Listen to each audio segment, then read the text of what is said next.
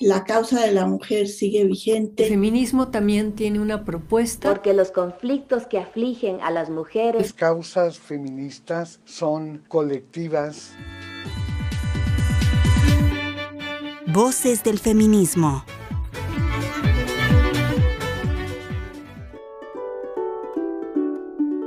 María Dolores Velázquez Rivas, o por su nombre más conocido, Lola Cueto, la pionera del teatro guiñol en México, escritora, pintora, grabadora, marionetista y diseñadora de títeres, gran defensora de las tradiciones populares mexicanas.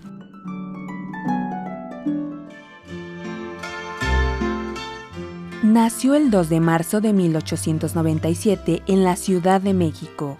Fue la primera mujer que estudió en la Academia de San Carlos. Desarrolló un proyecto pedagógico para la elaboración de máscaras con rasgos mexicanos, a partir de yeso y cartón, junto con su esposo Germán Cueto, además de crear juguetes populares y tapices únicos que capturaron rasgos originales del pueblo y que más adelante fueron expuestos en varios países, por la excelencia del tapiz de la época y el grabado de los años 40.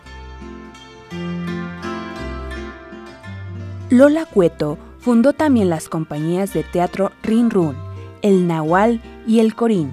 Al lado de conocidos nombres, constituyó la Liga de Escritores y Artistas Revolucionarios, grupo del cual nacieron los primeros muñecos guiñol en México. En 1934 fue nombrada animadora teatral del Teatro Escolar del Departamento de Bellas Artes por sus habilidades como marionetista y artista.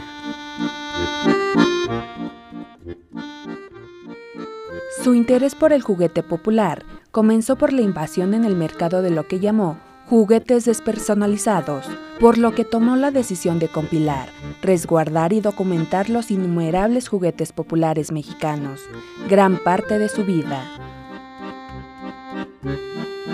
Lola Cueto falleció a los 80 años en 1978 dejando plasmado su amor por los proyectos enfocados a la cultura, la enseñanza y la alfabetización de una manera creativa para niñas, niños y jóvenes, siendo sin duda una versátil artista muy relevante para la cultura de México.